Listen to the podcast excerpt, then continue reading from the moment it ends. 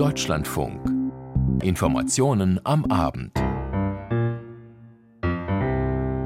Mit Maria Grunwald, schön, dass Sie dabei sind. Willkommen. Frankreich streikt und streikt mal wieder gegen die geplante Rentenreform des französischen Präsidenten Macron. Erst mit 64 und nicht mehr mit 62 Jahren sollen die Menschen in Frankreich künftig in Rente gehen. Außerdem US-Außenminister Blinken trifft Palästinenserpräsident Mahmoud Abbas und ruft erneut zur Deeskalation auf. Das alles vor dem Hintergrund der schwersten Gewalt zwischen Israel und den Palästinensern seit Jahren. Schwierige Gespräche also in Nahost. Zusätzlich schauen wir auf die Lage in der Ukraine und wie dort die Idee des brasilianischen Präsidenten Lula da Silva ankommt. Lula hat beim Besuch von Kanzler Olaf Scholz in Brasilia vorgeschlagen, zusammen mit China im Ukraine-Krieg zu vermitteln.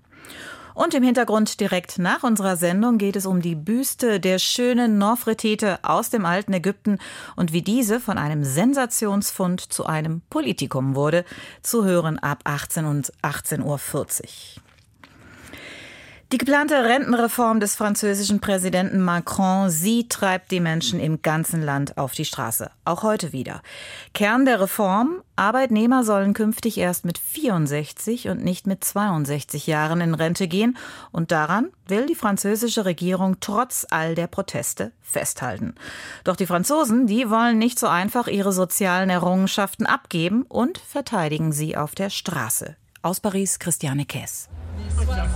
Ein Meer an Menschen zieht durch die Straßen von Paris. Blaue und rote Luftballons und Fahnen mit den Namen der Gewerkschaften flattern über ihren Köpfen. Anne Hidalgo, sozialistische Bürgermeisterin von Paris, hat das Rathaus geschlossen, um sich mit den Demonstranten zu solidarisieren. Wir können es nicht zulassen, dass ein ganzer Teil unseres Sozialmodells, dieser Pakt, der die Franzosen durch Solidarität verbindet, einfach zerstört wird, so wie das gerade passiert. Noch dazu durch Lügen darüber, darüber, dass diese Reform notwendig sei. Die linken Oppositionsparteien, die die Rentenreform in der Nationalversammlung verhindern wollen, unterstützen die Mobilisierung der Gewerkschaften. Fabien Roussel, Chef der Kommunistischen Partei, wirft der Regierung und Präsident Macron vor, nicht auf die Menschen im Land zu hören. Wir wollen zeigen, dass es tausend Möglichkeiten gibt, eine gute Rente für alle zu finanzieren, ohne das Renteneintrittsalter zu erhöhen. Es muss Schluss sein damit, immer von den Arbeitern zu verlangen, noch mehr zu arbeiten und sich nie an das Kapital zu wenden. Warum werden Dividenden und hohe Einkommen nicht beansprucht? Auch die Extremrechten sind gegen die Reform. Marine Le Pen, Fraktionsvorsitzende des Rassemblement National, will diese ebenfalls in der Nationalversammlung stoppen. Sie freut sich über die große Beteiligung an den Demonstrationen. Je mehr die Regierung für ihre Reform argumentiert, desto mehr werden sich die Franzosen bewusst, wie nutzlos, brutal, wirkungslos und ungerecht sie ist.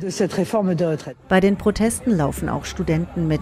Schließlich seien die jungen Menschen von der Reform besonders betroffen, erklärt einer von ihnen. Bald kommen wir auf einen Arbeitsmarkt, der immer unsicherer wird und auf dem es immer mehr junge Arbeitslose gibt. Und jetzt auch noch zwei Jahre länger arbeiten, das lehnen wir ab. Macron und seine Regierung sind mit ihren Vorstellungen der Gesellschaft in der Minderheit. Die Streiks im öffentlichen Verkehr, in Schulen und in der Energiebranche legen einen Teil des öffentlichen Lebens lahm. Wer auf Züge, die Metro oder den Bus angewiesen ist, muss umplanen. Viele nehmen das in Kauf. Laut Umfragen sind an die 70 Prozent der Französinnen und Franzosen gegen die Reform, vor allem gegen die Erhöhung des Rentenalters von 62 auf 64 Jahre sowie gegen eine schnellere Erhöhung der Beitragsjahre. In einigen französischen Städten gingen heute noch mehr Menschen auf die Straße als beim ersten landesweiten Protesttag Mitte Januar. Die Beteiligung an den Streiks allerdings sinkt. Philippe Martinez, Chef der Gewerkschaft CGT, appelliert. Euh, Wir müssen die Streiks in den Unternehmen ausweiten. Für kommende Woche sind bereits Aktionen geplant. Je mehr Menschen mitmachen, desto mehr erinnert das die Abgeordneten an ihre Verantwortung. Sie sind vom Volk gewählt. Dann ist es das Mindeste, auf die Leute zu hören. Während draußen protestiert wird, verteidigt Arbeitsminister Olivier Dussopt die Pläne der Regierung vor den Abgeordneten der Nationalversammlung. Diese Reform ist notwendig aus einem einfachen Grund. In den 70er Jahren hatten wir drei Beitragszahler für einen Rentner. Heute sind es 1,6 und morgen werden es 1,2 Beitragszahler pro Rentner sein. Das führt ab 2023 zu einem Defizit von 1,8 Milliarden Euro pro Jahr in der Rentenkasse. Und das wird jedes Jahr größer. Streik gegen die französische Rentenreform, ein Beitrag von Christiane Kees. Heute ist die viertägige Südamerika-Reise von Kanzler Olaf Scholz zu Ende gegangen, seine letzte Station Brasilien. Dort lobte Scholz, dass der brasilianische Präsident Lula da Silva sich zu einer Null-Abholzungspolitik im Amazonas bekennt aber Scholz musste auch etwas einstecken. Er wollte nämlich Brasilien in das Lager der Staaten holen, die eindeutig Russland als Aggressor in der Ukraine sehen. Doch das ist Scholz nicht gelungen. Lula da Silva möchte etwa nicht Munition für den Gepard-Panzer an die Ukraine liefern und sieht nach wie vor bei der Ukraine auch eine Mitverantwortung. Und dann gab es dann noch diesen Vorstoß von Lula, er wolle Friedensverhandlungen und zusammen mit China im Ukraine-Krieg vermitteln. Ich denke, dass unsere chinesischen Freunde eine sehr wichtige Rolle spielen. Wenn ich wie geplant im März nach Peking reise, werde ich mit Präsident Xi Jinping darüber sprechen. Es ist Zeit, dass China sich in der Sache engagiert. Ja, und dieses selbstbewusste Auftreten Lula da Silvas auf der politischen Weltbühne, das schien Kanzler Olaf Scholz weniger zu passen. Und damit ist er nicht der Einzige. Claudia Neumeier mit weiteren Reaktionen aus Berlin. Lula da Silvas Äußerungen zum Krieg in der Ukraine wurden in der deutschen Politik mit eher gemischten Gefühlen aufgenommen. Der SPD-Politiker und Vorsitzende des Auswärtigen Ausschusses des Bundestages, Michael Roth, kritisiert in einem Interview bei NTV eine Äußerung Lulas, nach der er die Ukraine mitverantwortlich macht für den Krieg im eigenen Land. Zwar fände er es gut, dass Kanzler Scholz auch mit Staaten in Gespräch ist, die einen ganz anderen Blick auf den Krieg in der Ukraine haben, aber man muss natürlich auch äh, dem brasilianischen Präsidenten Lula widersprechen.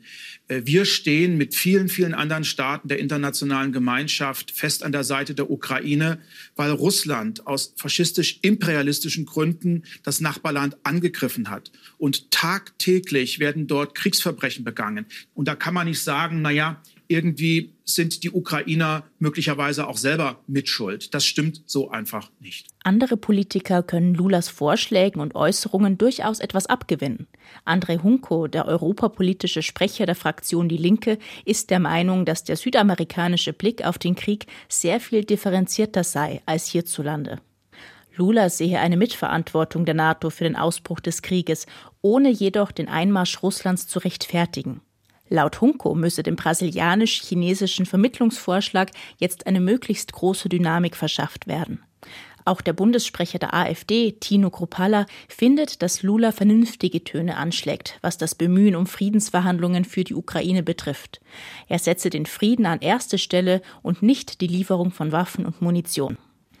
Der außenpolitische Sprecher der Unionsfraktion Jürgen Hart sieht in einer brasilianisch-chinesischen Vermittlung durchaus Potenzial wie er im ARD Morgenmagazin sagte.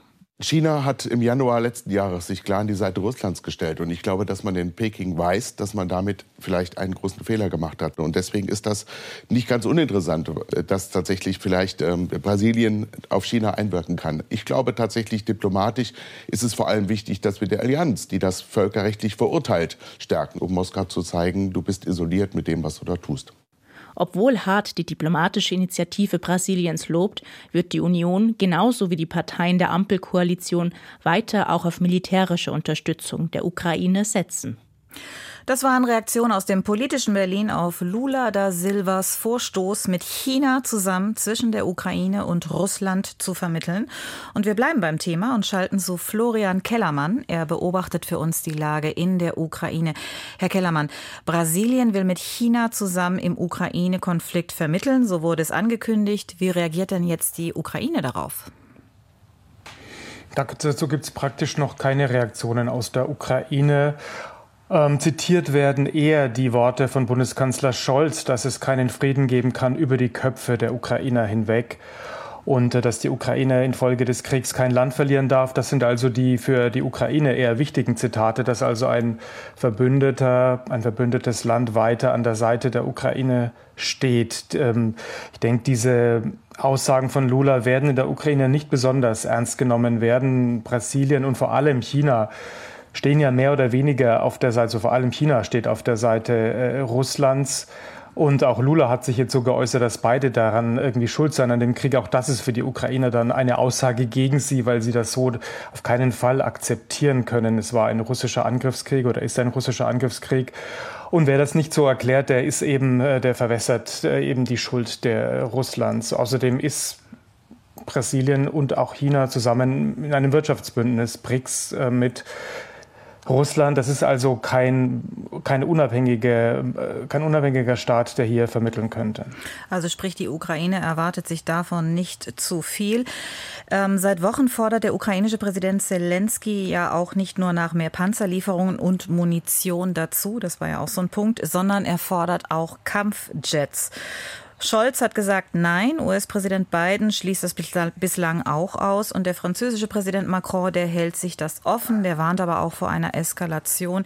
Wie nehmen das wiederum, also dass sozusagen keine Kampfjets zugesagt wurden, wie nehmen das wiederum die Ukraine auf?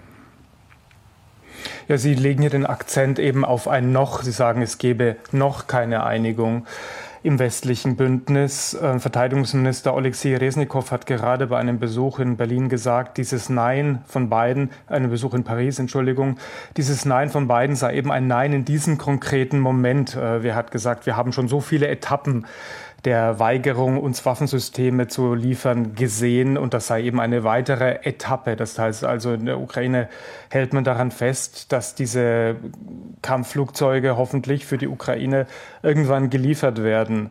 Ähm, Präsidentenberater Podolyak hat gestern gesagt, es seien 180 Flugzeuge, die die Ukraine brauche. Und da sieht man auch den Akzent, den die Ukraine jetzt setzt. Er hat gesagt, um die Front zu sichern und die, den Himmel über der Ukraine zu verteidigen. Also der, die Ukraine setzt den, legt den Akzent jetzt darauf, diese Flugzeuge seien notwendig zur Verteidigung, mhm. um damit auch das ähm, Argument auszuhebeln, äh, die Ukraine wolle damit russisches, möglicherweise russisches Territorium angreifen. Da hat auch der Ex-Botschafter der USA, Michael McFaul, einen Vorschlag gemacht, eventuell in Abstimmung mit der ukrainischen Führung, das weiß man nicht, aber er hat geschrieben, die Ukraine könne, er hat in Foreign Affairs, diesem Magazin geschrieben, die Ukra Ukraine könne sich ja verpflichten, mit den Flugzeugen keine Ziele in Russland zu beschießen. Und ich denke, dazu wäre die ukrainische Staatsführung dann auch bereit bei einer Lieferung. Also, aber es geht immer noch um jede Menge Kampfjets. Zuletzt standen ja auch in der Ukraine wieder mehrere Städte unter starkem russischen Beschuss. Wie brisant ist die Lage? Ja, die Kampfhandlungen sind ein bisschen schwächer geworden. Es war jetzt es sind zurzeit nicht äh, sind nicht die intensivsten Kämpfe, die aber weitergehen um Bachmut. Da hat diese Stadt im Donetsbecken, da haben äh, russische Einheiten einige kleinere Gebietsgewinne erzielt in den vergangenen 24 Stunden. Außerdem gab es Raketenangriffe, sagt das ukrainische Verteidigungsministerium heute auf Städte und Ortschaften in der Ost- und Südukraine, in der Stadt ähm, äh, Bachmut. Äh, dort äh, sei ein mhm. Wohngebäude getroffen worden und dort sei dabei ein Mensch gestorben. Dann sagen wir vielen Dank an dieser Stelle Florian Kellermann für diese Informationen. Pleiten, Pech und Pannen, die gab es genug bei der Wahl zum Berliner Abgeordnetenhaus am 26. September 2021. Stimmzettel fehlten oder waren mit falschen Namen der Kandidaten bedruckt und Endlosschlangen vor den Wahllokalen, die gab es sowieso. Deswegen entschied der Berliner Verfassungsgerichtshof, die Wahl muss wiederholt werden. 42 Bürgerinnen und Bürger wollten das nicht hinnehmen und die Wahlwiederholung mit einem Eilantrag beim Bundesverfassungsgericht stoppen. Karlsruhe wiederum hat den Eilantrag zurückgewiesen. Die Wahl darf also wie geplant am 12. Februar wiederholt werden. Sebastian Engelbrecht. Die Karlsruher Richter verzichteten aber, öffentlich eine Begründung ihrer Entscheidung zu verkünden. Sie soll den 42 Beschwerdeführern direkt zugehen. Zu ihnen gehört der Sozialdemokrat Matthias Kollatz, bis Ende 2021 Berliner Finanzsenator, heute Mitglied des Abgeordnetenhauses.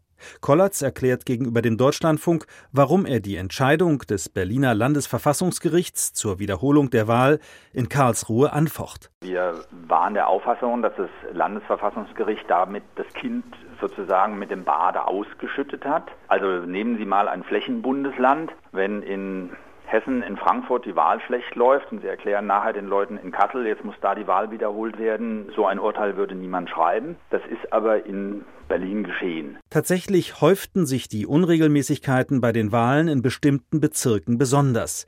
In Spandau, Treptow-Köpenick und Lichtenberg etwa verliefen die Wahlen weitgehend normal. Dort hätte die Wahl aus Kollatz Sicht nicht wiederholt werden müssen. Diese Ansicht teilt er mit 41 anderen Beschwerdeführern, also Abgeordneten aus SPD, FDP und der Linken, sowie Mitgliedern der Bezirksverordnetenversammlungen und einfachen Wählerinnen und Wählern. Es geht also nicht darum zu behaupten, es sei hier alles prima gewesen, das war es nicht, aber auch den Leuten zu erklären, dass wenn es viele Wahlkreise gibt, in denen es diese Probleme nicht gab, dass dort auch wiederholt werden muss. Das ist, sagen wir mal, auch eine sehr recht schöpferische Interpretation. Anders als Kollatz will sich Berlins regierende Bürgermeisterin Franziska Giffey, ebenfalls SPD, jetzt darauf konzentrieren, dass bei den Wahlen am 12. Februar alles reibungslos läuft. Zudem betonte sie auf Twitter, der Senat sei handlungsfähig. Für die CDU begrüßte deren Berliner Generalsekretär Stefan Evers den Karlsruher Richterspruch. Die Entscheidung ist gut für Berlin, sie ist vor allem auch gut für die Demokratie. Es wäre sicher niemandem vermittelbar gewesen, nachdem bereits Hunderttausende Berliner ihre Stimme abgegeben haben, dass diese Wahl nicht stattfindet. Natürlich hätten wir uns alle früher Klarheit äh, gewünscht, aber besser spät als nie. Allerdings will das Bundesverfassungsgericht, wie es heißt, in der Hauptsache eine ausführliche Antwort auf die Beschwerde der 42 Berliner nach den Wahlen noch nachliefern. Theoretisch könnte Karlsruhe damit das Wahlergebnis vom 12. Februar nachträglich zu Fall bringen. Wenn das wahrscheinlich wäre, dann hätte das Bundesverfassungsgericht auch den Eilantrag angenommen und den Wahltermin verschoben. Ich denke, nach dieser Entscheidung ist sehr klar, dass nicht zu befürchten ist, dass das durch Karlsruhe noch einmal in Frage gestellt wird, was diese Wiederholungswahl ergibt. Wie Stefan Evers von der CDU glaubt auch der Beschwerdeführer Matthias Kollatz nicht, dass Karlsruhe die Wiederholungswahl im Nachhinein für ungültig erklären wird. Vielleicht kommt im Hauptverfahren sowas raus, dass das Verfassungsgericht sagt, wir lassen die Vergangenheit ruhen, aber für die Zukunft ist bei Wahlanfechtungen dieses und jenes bitte zu beachten. Sebastian Engelbrecht berichtete. Die CDU möchte ihr Mitglied, den umstrittenen ehemaligen Verfassungsschutzpräsidenten Hans-Georg Maaßen, loswerden. Maaßen wiederum sieht dafür keinen Anlass. Und in der Tat ist es sehr schwer, ein Parteimitglied auszuschließen. Dafür muss es vorsätzlich gegen demokratische Grundsätze verstoßen und der Partei schweren Schaden zufügen. Was allerdings ein großer Schaden ist, das ist nicht näher definiert, lässt Raum für Interpretation und damit wird das Ganze schwierig. Sebastian Engelbrecht über den Fall, nein, Volker Findhammer über den Fall Hans-Georg Maaßen. Da bahnt sich wohl eine langwierige Auseinandersetzung an, so wie sie die SPD im Fall Thilo Sarrazin erlebt hat und wo man am Ende zehn Jahre brauchte, um politisch getrennte Wege zu gehen.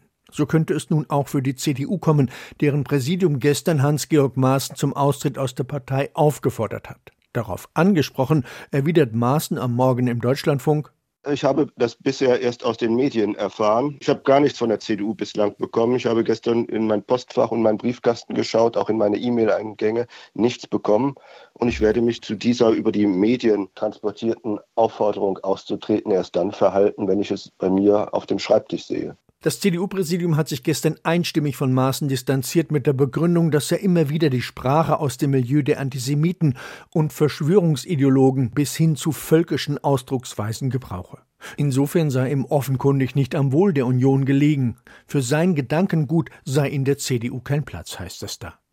Ihm wurde deshalb auch eine Frist gesetzt, bis zum kommenden Sonntag, den 5. Februar um 12 Uhr mittags aus der Partei auszutreten, heißt es in der von Generalsekretär Major Chaya verbreiteten Erklärung.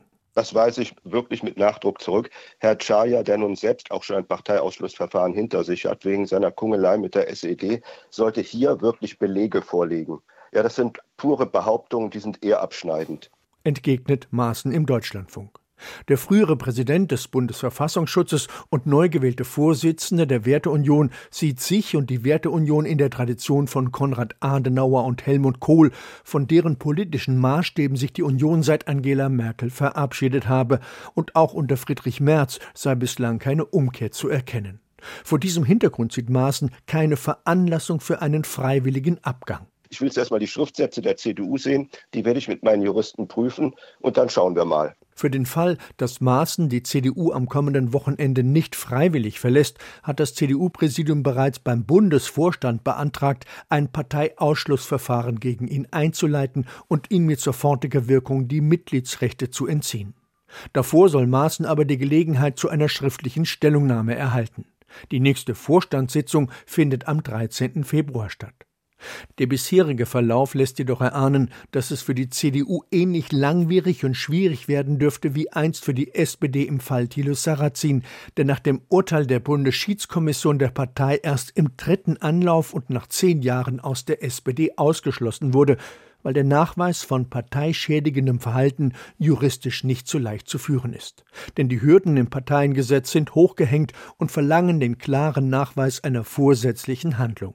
Darauf scheint auch Hans-Georg Maaßen zu setzen, wenn er erklärt, ich sehe, dass wir hier eine grün-woke Dominanz haben, ob das nun, was die Sprache angeht, die Medien angeht, die Kultur angeht. Und meine Erwartung wäre, dass eine CDU, die zurückfindet zu den Grundsatzpositionen von Kohl und Adenauer, diese Politik wieder umgestalten kann.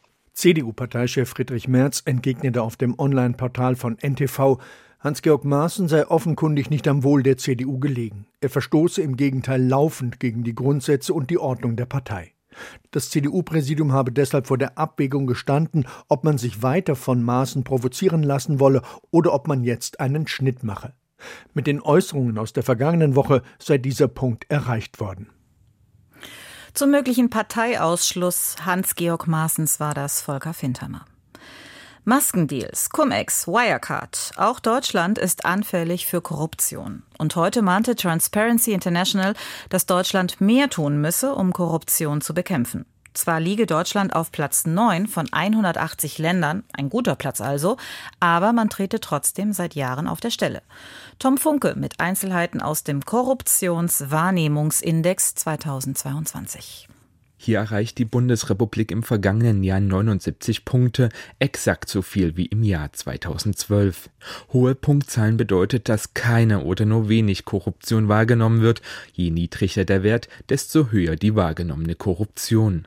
Deutschland belegt im Ranking Platz 9, deutlich hinter Spitzenreitern wie Dänemark, Finnland oder Neuseeland. Margarete Bause, die stellvertretende Vorsitzende von Transparency Deutschland, findet dann auch, Deutschland habe einige Hausaufgaben zu erledigen. Die wichtigste sei, die Verschärfung des Gesetzes zur Bestechung von Abgeordneten. Wir haben es in der Maskenaffäre gesehen, dass Abgeordnete, die sich bereichert haben in der Pandemie, strafrechtlich nicht zur Verantwortung gezogen werden konnten. Das hatten auch oberste deutsche Gerichte auch kritisiert und moniert und haben hier dem Gesetzgeber eine Hausaufgabe aufgegeben, weil die Gesetzeslücke so ist, dass Abgeordnete nur, wenn sie der Korruption im parlamentarischen Handeln überführt werden, strafbar sind, aber nicht, wenn sie die Autorität ihres Mandates, ihres Amtes nutzen, um damit sich die Taschen voll zu machen. Zudem müsse die Bekämpfung der Geldwäsche in Deutschland sehr viel besser werden, fordert Bause. Hier sei Deutschland immer noch ein Paradies für schmutziges Geld. Konkret müsste etwa die Geldwäscheaufsicht, die Strafverfolgungsbehörden sowie die Justiz entsprechend ausgestattet werden. Auch die nur zögerliche Umsetzung der EU-Richtlinie zum Schutz von Hinweisgebern in nationales Recht kritisiert Bause. Da mussten wir von der Europäischen Union ermahnt werden, endlich die nationale Umsetzung vorzunehmen. Das ist dann endlich Ende letzten Jahres tatsächlich auch geglückt.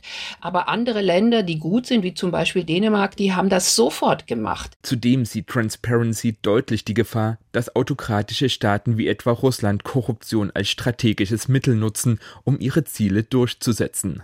Diese Form der Einflussnahme durch staatliche Akteure habe seit dem russischen Angriffskrieg auf die Ukraine auch Deutschland als Ziel. Das ist ganz gezielt strategisch angelegt worden vom russischen Staat, in dem eben auch so herausgehobene Persönlichkeiten wie der ehemalige Bundeskanzler Schröder dann zum Lobbyisten gemacht wurde und sich hat machen lassen für die großen Unternehmen Russlands im Bereich der Energie oder auch die Stiftung in Mecklenburg-Vorpommern, die auch Einfluss genommen hat, damit eben Nord Stream 2 gebaut werden kann. Dies sei eine bewusste, lang angelegte Strategie zur Stärkung des Einflusses autokratischer Staaten und zur Untergrabung demokratischer Strukturen. Ziel sei es, das Vertrauen in Demokratie und staatliche Institutionen zu schwächen, so die stellvertretende Vorsitzende von Transparency Deutschland, Margarete Bause. In einer Stellungnahme gibt sich der stellvertretende Vorsitzende der SPD-Bundestagsfraktion Dirk Wiese selbstkritisch. Zitat: Wir müssen weitere entscheidende Schritte machen, um in der Korruptionsbekämpfung voranzukommen voranzukommen. Man sei gerade dabei, die Regelungen zur Abgeordnetenbestechung zu verschärfen.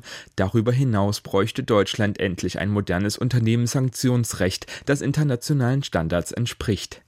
Das FDP-geführte Bundesjustizministerium müsse diese Vereinbarung aus dem Koalitionsvertrag jetzt endlich anpacken. Aus Berlin Tom Funke. Es ist kein einfacher Besuch für US-Außenminister Blinken in Nahost, denn aktuell droht die Gewalt zwischen Israelis und Palästinensern wieder zu eskalieren. Die neue israelische Regierung ist erst im Januar angetreten, aber mit auf der Regierungsbank sitzen ultrarechte und ultrareligiöse Parteien, die den Siedlungsbau im besetzten Westjordanland massiv vorantreiben wollen. Seitdem ist der Konflikt noch einmal deutlich schärfer geworden, mit mehreren Toten auf beiden Seiten. Gestern sprach US-Außenminister Blinken mit dem israelischen Ministerpräsidenten Netanyahu und heute traf Blinken nun auf Palästinenserpräsident Mahmoud Abbas. Bettina Meyer. Viel Sitzfleisch hatte Anthony Blinken auf seinem Besuch in Israel und im Westjordanland. Der US-Außenminister traf nicht nur seine Amtskollegen, sondern auch Premier Benjamin Netanyahu und Palästinenserpräsident Mahmoud Abbas. Die derzeit ausufernde Gewalt zwischen Israel und den Palästinensern zu deeskalieren, das Ziel der Reise ist dennoch eine Mammutaufgabe, die Blinken nicht lösen konnte. Das musste der US-Politiker am Ende der Reise einsehen. Zu Abbas sagte er, er sehe, dass die Hoffnung für die Palästinenser auf Frieden am Horizont kleiner werde und fügte hinzu, dass sich das ändern müsse. Die USA würden zusätzlich 50 Millionen US-Dollar für die Palästinenser bereitstellen. Außerdem hätte man sich geeinigt, wie Palästinenser Zugang zu 4G-fähigem Mobilfunknetz bekommen können. Deutlicher als am Tag zuvor beim Treffen mit Israels Premier Netanyahu wurde Blinken, was die neuesten Strafmaßnahmen der israelischen Regierung angeht. Er sei gegen alles, was eine Zwei-Staaten-Lösung gefährde. Das beinhalte weiter Siedlungen im Westjordanland abzubauen, Häuser abzureißen oder sich nicht an historische Vereinbarungen an heiligen Orten zu halten. Abbas versprach dem US-Außenminister, dass er verantwortungsvoll handeln wolle in dieser schwierigen Zeit. Ob das bedeutet, dass der Palästinenserpräsident bereit ist, die Sicherheitszusammenarbeit mit Israel offiziell wieder aufzunehmen, bleibt abzuwarten.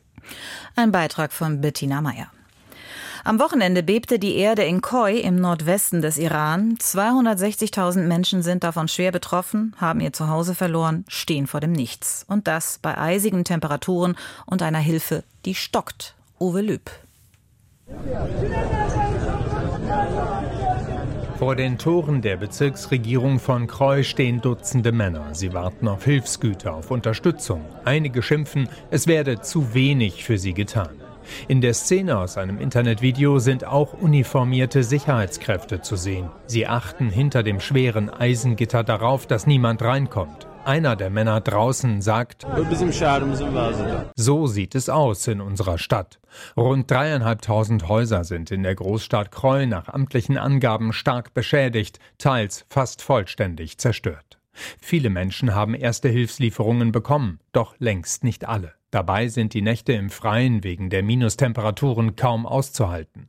Nach Meldungen, es seien neue Hilfsgüter eingetroffen, gehen Menschen am Montag zu den Behörden, um Zelte abzuholen. Doch in einem Video im Internet erzählt ein Mann, wir sind zur Bezirksregierung gegangen und haben um Zelte gebeten, aber der Gouverneur sagte, wir haben keine Zelte. Dabei hieß es gestern Abend in den Nachrichten, dass zwei Flugzeuge Zelte gebracht haben. Wir hoffen, dass man uns hört.